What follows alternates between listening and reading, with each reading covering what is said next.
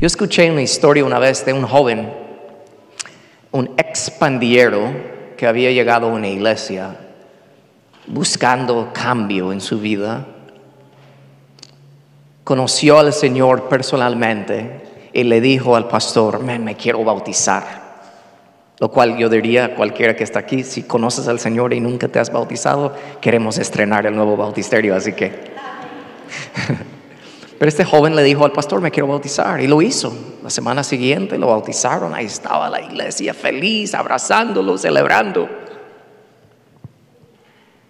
Otro domingo no vino. El pastor le llamó, no le contestaba. Siguiente domingo no vino. El pastor dijo, amén, ¿qué onda aquí? Entonces lo fue a buscar y lo encontró. Y dijo, joven, ¿qué pasa? Conociste al Señor, te bautizaste y ahora ya te desapareciste, ¿qué pasó? Y el joven dijo, mira, yo antes estaba en una pandilla. Y cuando a mí me bautizaron en la pandilla, a golpes, ¿cómo lo hacen? Después de ese momento, nos convertimos así en familia compartíamos todo, estábamos juntos. No hubo un momento de, ay, te veo el otro domingo, sino la vida eh, se mezclaba con todos, lo compartíamos. Y él, me, él dijo al, al pastor, y yo pensaba que iba a ser igual después de mi bautismo en la iglesia. Escuchen lo que dice la palabra en Hechos 2. Después de que Pedro predicó el primer mensaje de la historia de la iglesia y tres mil personas fueron sumados a la iglesia, solo escuchen lo que dice la palabra. El resultado de ese momento que nació la iglesia dice, todos los creyentes se dedicaban a las enseñanzas de los apóstoles, a la comunión fraternal, a participar juntos en las comidas, entre ellas la cena del Señor y la oración. Todos los creyentes se reunían en un mismo lugar y compartían todo lo que tenían, vendían sus propiedades y posesiones y compartían el dinero con aquellos en necesidad, adoraban juntos en el templo cada día, se reunían en casas para la cena del Señor y compartían sus comidas con gran gozo y generosidad, todo el tiempo alabando a Dios y disfrutando de la buena voluntad de toda la gente. Pueden imaginar a uno de esos tres mil en el mero inicio y nacimiento de la iglesia que fueron bautizados y escuchar a Pedro decirle, hey, nos vemos el otro domingo. Ojalá que te vaya bien en la semana. Es una locura. Pero nosotros hoy en día, para muchos este momento es algo grande, como que estás logrando algo grande de estar aquí sentado en, este edificio. Como que esta es la iglesia. Y no es la iglesia. Esto es una celebración. Esto es lo que hemos llegado a disfrutar la presencia juntos del Señor. Pero lo que estamos haciendo hoy es reconociendo todo lo que hemos vivido durante la semana realmente. Y venimos juntos a celebrar eso y luego salir y hacerlo otra vez. Por eso yo escribí en, mis redes anoche, el regalo más grande, el acto de amor más amoroso, hermoso que alguien puede hacer, un padre, realmente un adulto, es traer a los niños de la iglesia, para que ellos aprendan qué es esto desde chiquito, para que no sea para ellos algo que, ay, me están jalando, tengo que estar ahí solo porque me toca. No, esto es la vida, esto es la iglesia. Pero aunque yo puedo leerles ese versículo de Hechos 2, lo que pasó después que nació la iglesia, compartían la vida juntos, yo puedo leer eso, la Biblia es muy clara en qué es la iglesia. Lastimosamente hay muchas personas que tienen la idea de que si vienen hoy, Dios no va a estar enojado con ellos de lunes a sábado. estoy bien por siete días hasta que el siguiente domingo. Jesús murió por eso.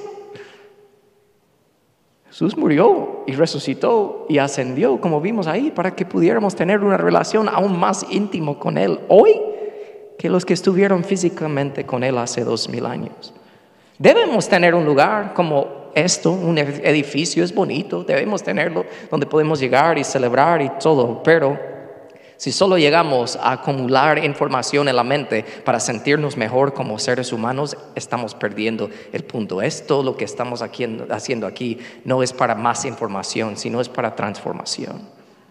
Debemos entender eso. ¿Y cuántos de ustedes saben que cualquier tipo de persona llega a la iglesia? Y eso es buenísimo. Todos tenemos necesidades. La iglesia existe para ser un hospital, ¿verdad? Para los heridos, donde las personas pueden encontrar esperanza. Y no cualquier esperanza, sino esperanza para siempre, lo cual es nuestro tema de hoy. Vamos a hablar de qué es y cómo debe impactar nuestras vidas esa esperanza para siempre que Jesús nos ofrece, si de verdad lo conoces. Así que cierren sus ojos por un momento, permítame orar. Ahí vamos a desempacar este pasaje de hoy aprender algo nuevo y salir diferentes. Padre, en el nombre de Jesús te pedimos, no yo, sino juntos, no solo yo, te pedimos, Señor, que nos hables, que te reveles a nosotros de una manera distinta para que te podamos conocer mejor. Te pedimos por eso.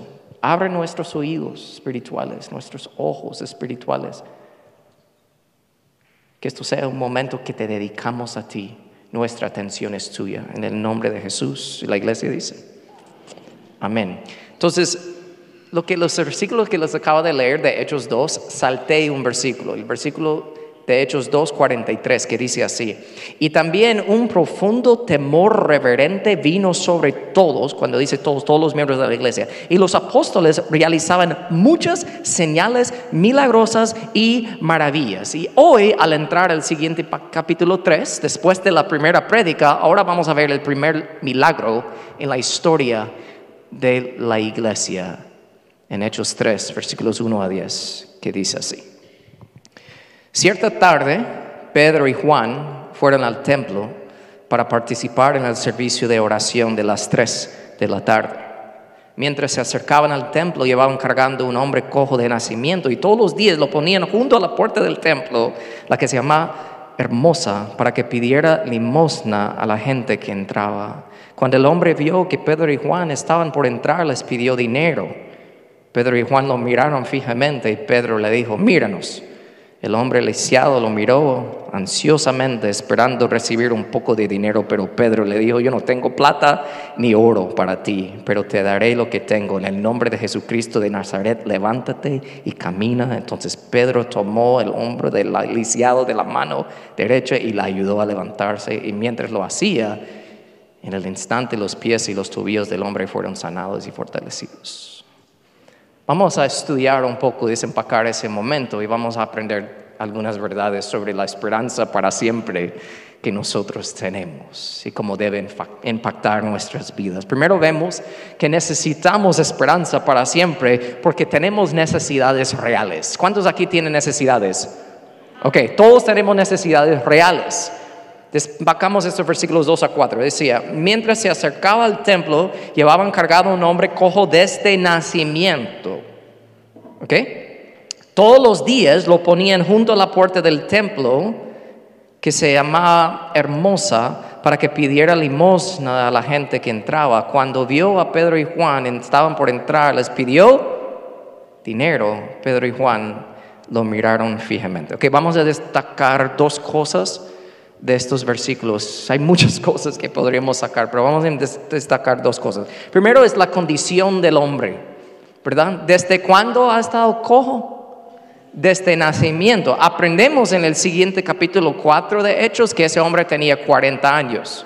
Entonces, si tenía 40 años, estaba cojo desde nacimiento, ¿cuántos años estaba cojo? Dijeron 40, ¿verdad? No me asusten. Ok, 40, mucho tiempo. ¿Pueden imaginar eso? Solo piensen por un momento. Nació así, 40 años en esa condición, tirado en el polvo todos los días, que le llevaban cargado, le dejaban ahí por la entrada del templo, realmente, porque no podía entrar. Le dejaban ahí afuera, en el suelo. Piénselo, o sea, piensa en lo práctico. ¿Qué, hacía cuando tenía que ir al baño? Literal. Entonces me imagino que apestaba. Estaba en la condición más fea que uno puede imaginar, más en aquellos días, ahí pidiendo un poco de dinero para poder sobrevivir. Eso es lo primero, piensa en la condición del hombre.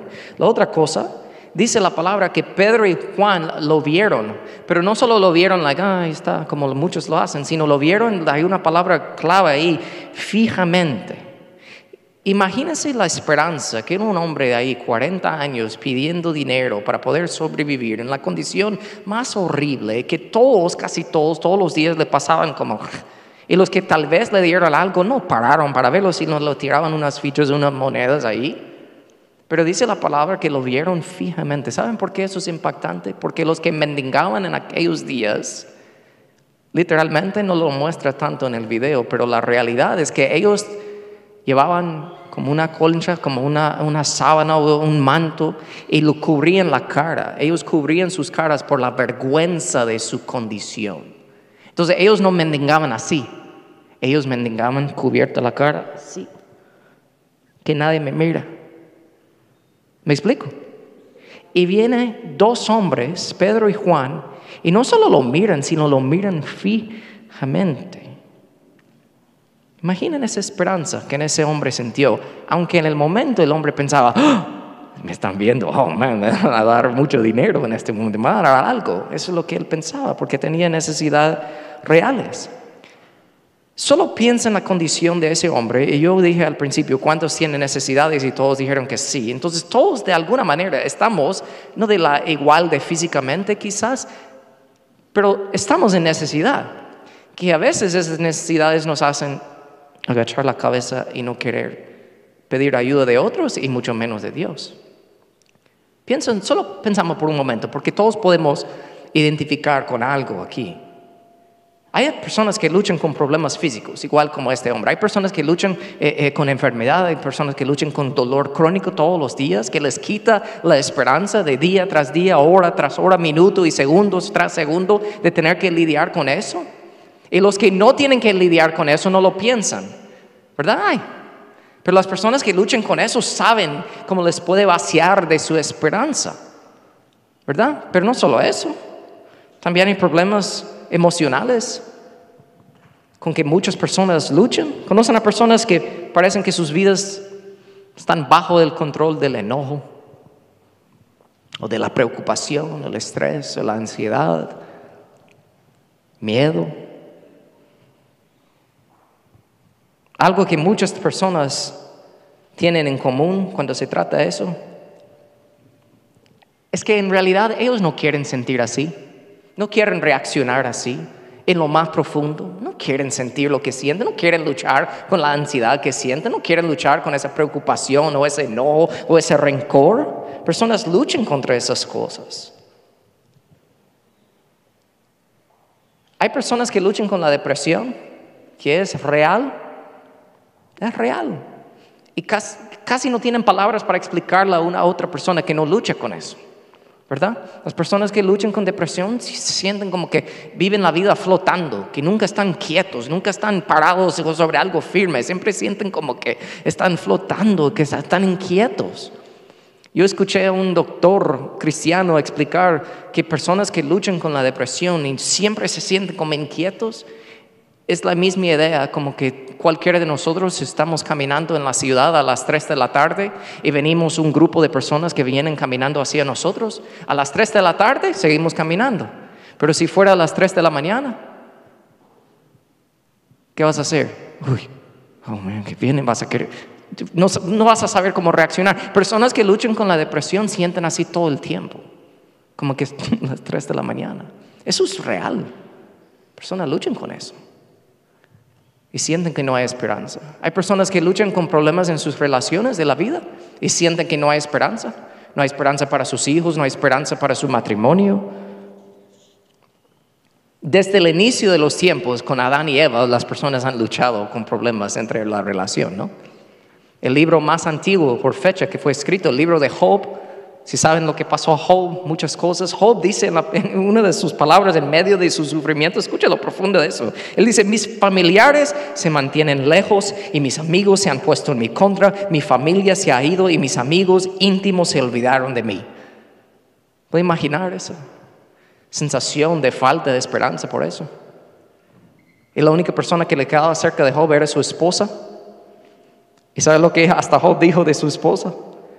Él dijo en versículo 17 eh, eh, del, capítulo 19, solo escuchen esto. Job, hablando de su esposa, él dijo, mi aliento le da asco a mi esposa. no tenía nada. Estaba luchando hasta con las relaciones de la vida. Su esposa estaba cansada de él. Eso no es nada nuevo. Hay personas que están aquí hoy y saben muy bien de lo que estoy hablando. Sientes que no hay esperanza para tu matrimonio. Sientes que no hay esperanza para tus relaciones, tus amistades, con tus hijos. Hay hogares rotos, relaciones rotas. Y si hay problemas físicos, si hay problemas emocionales, si hay problemas de la relación que le hace uno sentir que no hay esperanza, la raíz de todo eso, porque todas esas cosas son síntomas. Y como hemos hablado bastante aquí últimamente, aquí no estamos para tratar síntomas, sino estamos para tratar la raíz. Y la raíz de todas esas cosas son los problemas espirituales.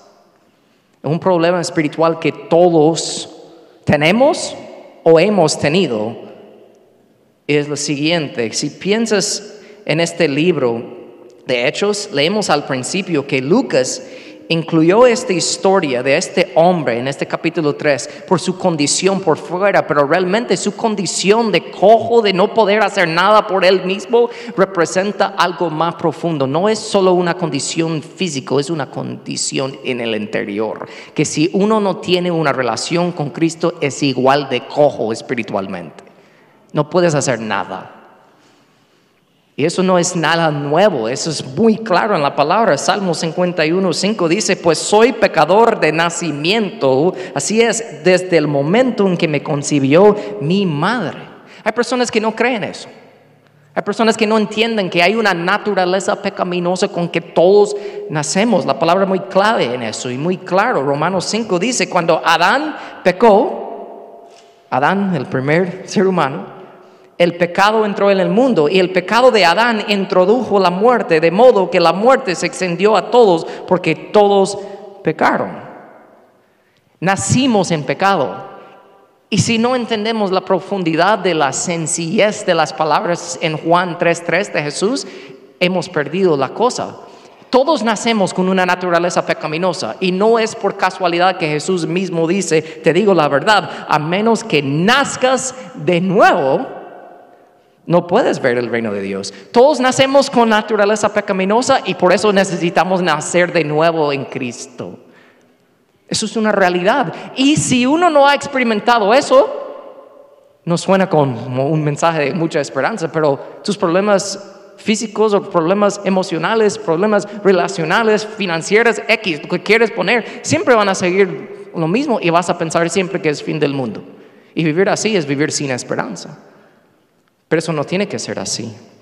Por eso, sin importar tus problemas, sin importar tus necesidades emocionales, relacionales, lo que sea, la raíz de todo siempre es tu necesidad espiritual, que es una relación, como escuchamos en el video, personal con Jesucristo. No solo es llegar a la iglesia y decir que has, has hecho algo grande para el Señor, no, es decir que lo conozcas personalmente cuando nadie está contigo.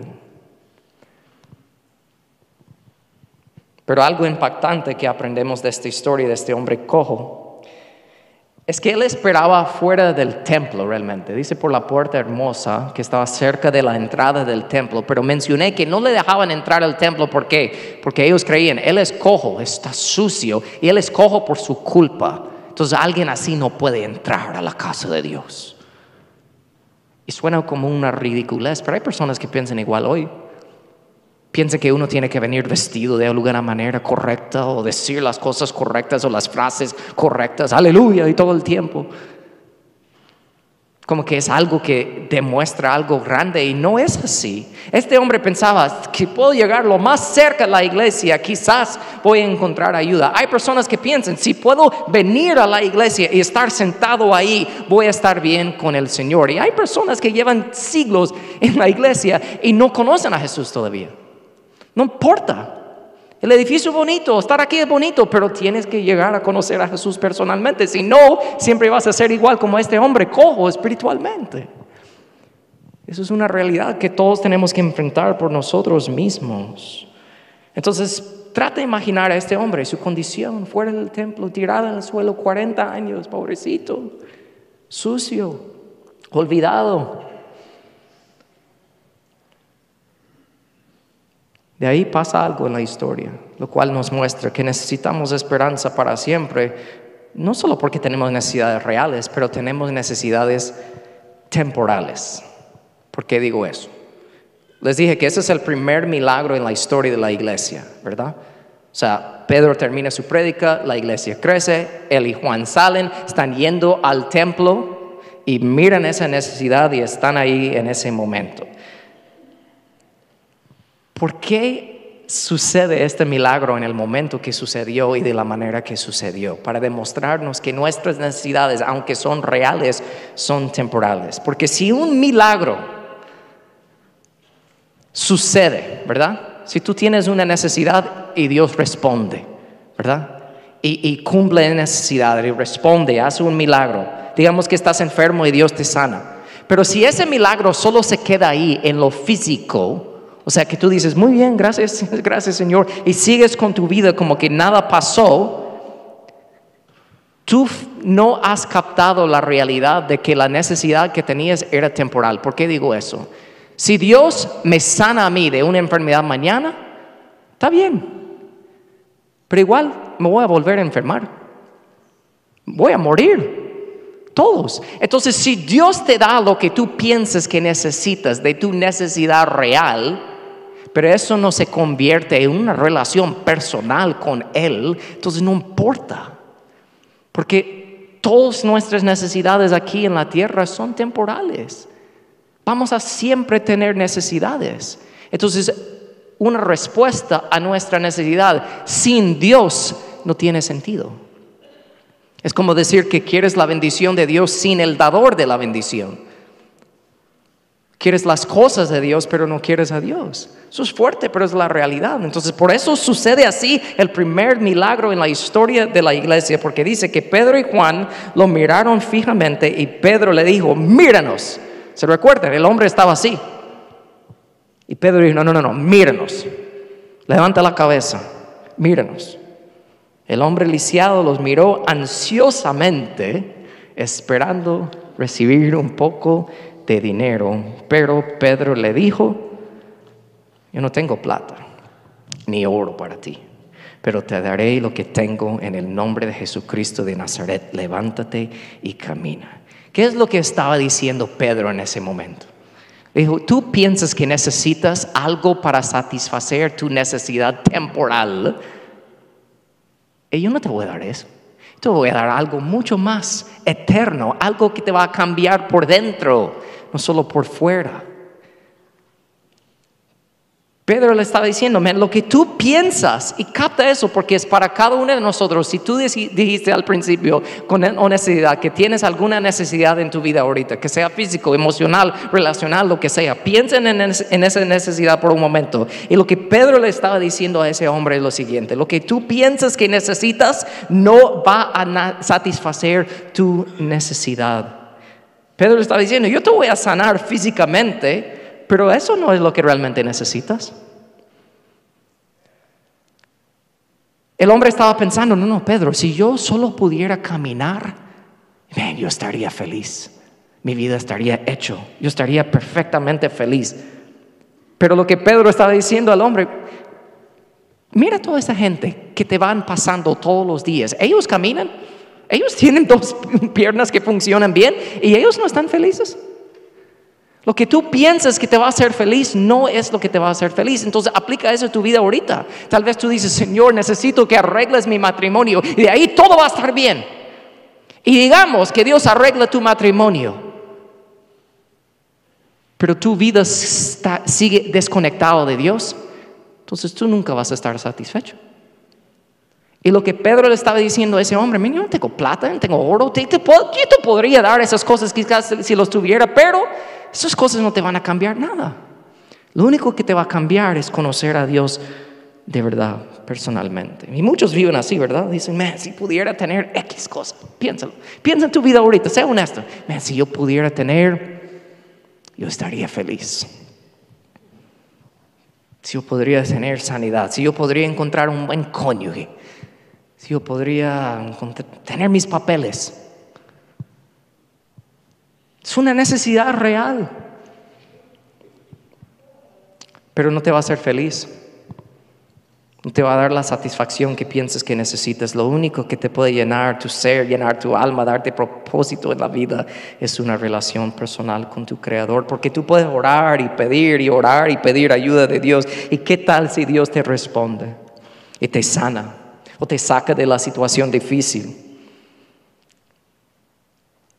Pero lo hace sin que tengas un encuentro real con Él y que no lo conozcas después entonces no tiene sentido.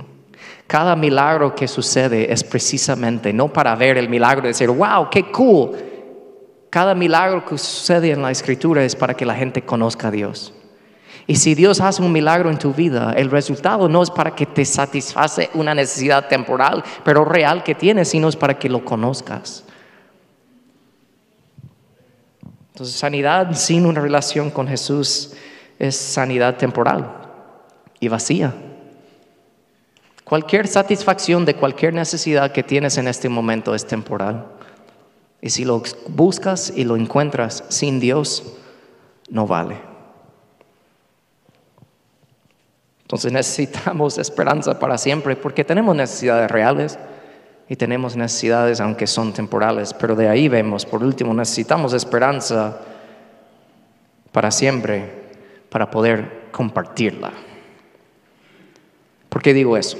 Repito, lo que mira lo que dice. Pedro le dijo, mirando a ese hombre, tratan de sentir como ese hombre se estaba sintiendo. Yo no tengo plata ni oro para ti, pero te daré lo que yo tengo. En el nombre de Jesucristo de Nazaret, levántate y camina. Pedro tomó el hombre lisiado de la mano derecha y le ayudó a levantarse.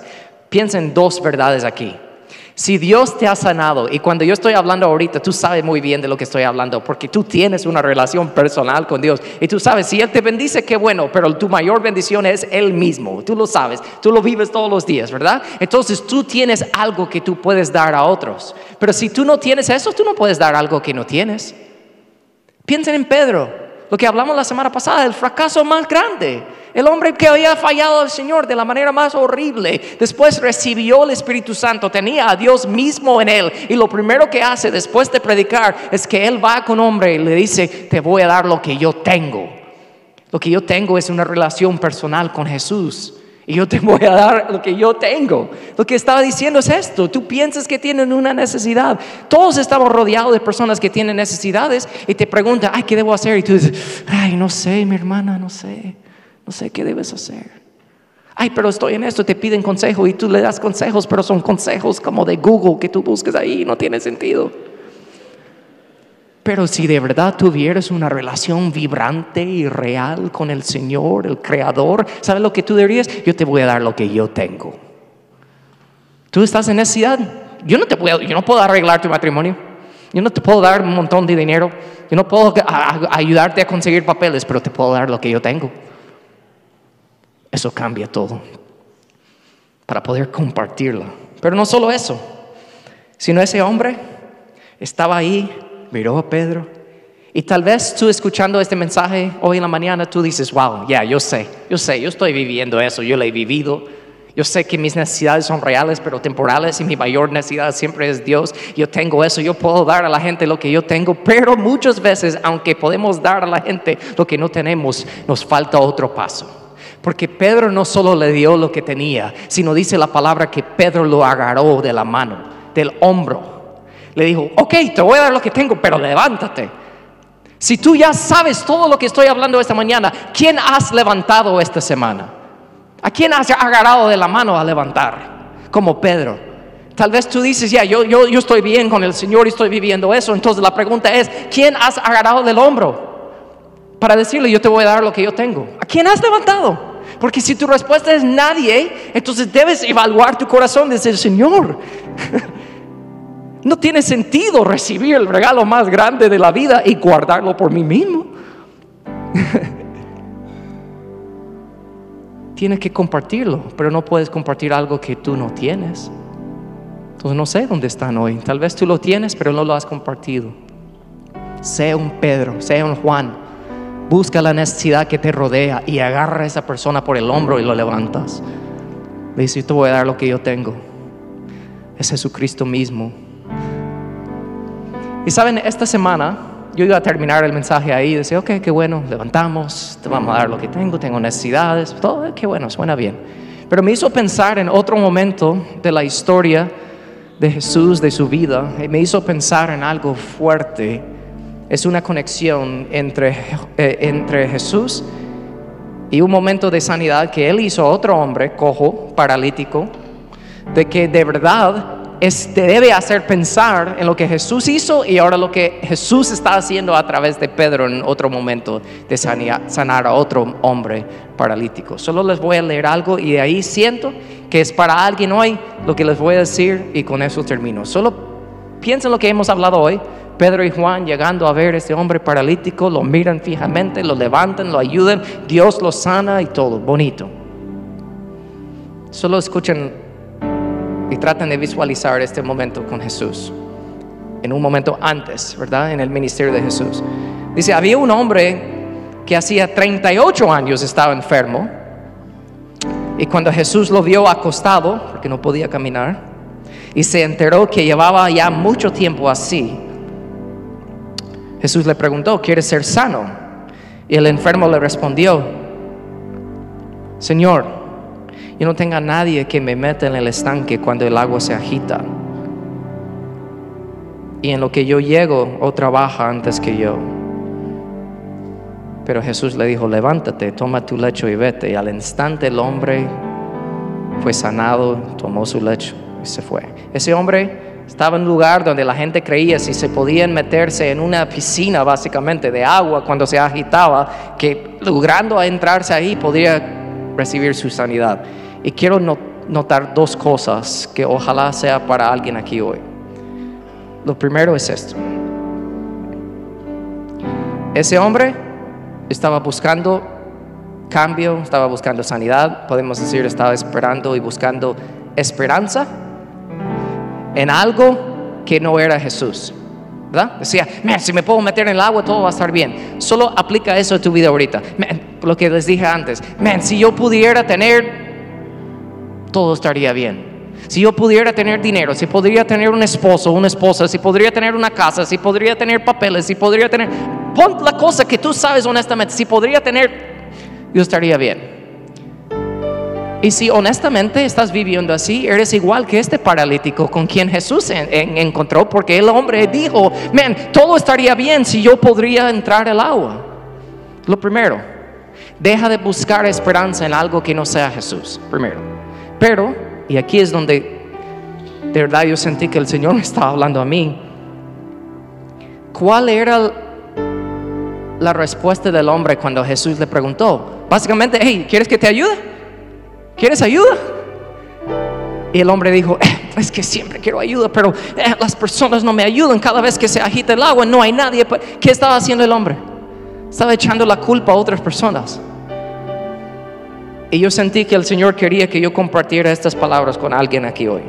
Deja de permitir que tu obediencia a Dios se base en cómo te tratan los demás. Solo escúchame. Deja de permitir que tu obediencia a Dios se baja en cómo los demás te tratan. Alguien te trata mal, tú eres un cristiano, sigues al Señor, pero tienes una pelea con tu pareja, con tu esposo y tu reacción es enojarte en lo más profundo y llevas ese enojo por días. Pero en tu mente no es tu culpa porque peleaste con tu pareja. Entonces, ¿qué estás haciendo? Estás permitiendo de que como alguien más te trató, que eso da a ti luz verde para desobedecer al Señor y te da en tu mente la justificación de que tú estás bien. Y te estoy aquí hoy para decirte que no es así. Alguien te maltrata de alguna manera. O tu, tu jefe no te paga. O lo que sea. Estás luchando por algo que alguien hizo contra ti. Lo que sea. Y tu reacción es ir a tomar. Fumar. O ver pornografía. O ir y empezar a quejar con todo el mundo. En chismear o encerrarte y no decir nada. en tu mente lo que estás diciendo es lo mismo que decía ese hombre cuando Jesús le dijo, ¿quieres que te ayude? Ay, pero es que la culpa de otras personas. Si tú luchas con cosas profundas en tu vida, quizás enojo, rencor, lo que sea, y cuando alguien te confronta en amor sobre esas cosas, tú dices, sí, pero así me criaban. Tú no sabes cómo era mi abuelo conmigo o mi mamá. ¿Qué estás haciendo? Estás echando la culpa. Yo sé que eso es dolor real. Yo quisiera que eso no te pasara, pero eso no te da una excusa de seguir desobedeciendo al Señor. Porque escuchen esto hoy y les termino con esto. Escucha esto hoy. Trate de imaginar este hombre ahí, viendo a Jesús acercarle. 38 años de no poder caminar. Y la primera pregunta que Jesús lo hace, le, hace, suena como una pregunta ridícula. Le dice, ¿quieres ser sano? Y nosotros pensamos, ¿cómo que un hombre que no podía caminar por 38 años, claro que va a querer ser sano? Pero él no respondió sí, sino él respondió, pero es la culpa de los demás que no estoy bien. Y muchos de nosotros hacemos lo mismo. Y Jesús nos pregunta, ¿quieres ser sano? Ay, pero es que soy así porque mi mamá, soy así porque aquel me hizo eso, soy así porque este el otro. Cuando Jesús sencillamente, profundamente te pregunta a cada persona aquí hoy, ¿quieres ser sano? ¿Quieres ser sano? Suena como una pregunta ridícula porque cualquiera en su mente diría que sí, pero la respuesta honesta para muchas personas es no. Porque te gusta vivir como eres, como estás, echando la culpa a los demás por tu condición, tu situación. Seamos honestos. Por eso es una pregunta tan bella de nuestro Salvador. De ver a un hombre que 38 años luchando con lo mismo y Jesús le pregunta, ¿quieres ser sano? Pero es la misma pregunta que Jesús nos hace a nosotros. Piensa en tu vida, piensa en tus necesidades reales pero temporales, porque esta vida es corta. Piensa en tus necesidades por un momento. Y si tu respuesta honesta, ay sí, si pudiera tener X cosa, todo estaría bien, eso es una mentira. Y cuando tú captas eso, sí es una mentira, es una mentira. Solo Jesús puede llenar el hoyo que está en mi corazón, solo Jesús es la respuesta. Y que tú captes eso. Si estás ahí en tu vida y tú puedes admitir eso, la siguiente pregunta que viene de Jesús es, ok, lo has admitido, pero aquí está la pregunta. ¿Quieres ser sano? Cierren sus ojos ahí donde están, clien sus rostros. Solo toma un momento de pensar en tu vida. Al hablar de ejemplos de necesidades, quizás tú decías, ya, yo estoy luchando físicamente, estoy enfermo, tengo dolor. O emocionalmente, yo lucho con el enojo, con la falta de perdón. Yo guardo rencor contra las personas fácilmente. O tal vez en tus relaciones. Tal vez, man, tú piensas, man, todo cambiaría en mi vida si podría conseguir un novio, una novia, un esposo, una esposa. Todo cambiaría si mis hijos empezaran a venir a la iglesia. Todo cambiaría si podría perdonar a aquella persona. O si ellos me perdonan a mí. Todo cambiaría si man, yo podría tener más dinero en mi cuenta. Otro trabajo. O vivir en otro lado o tener mis papeles. Y la lista sigue, sigue, sigue. No estoy diciendo que esos son malos deseos o necesidades no reales.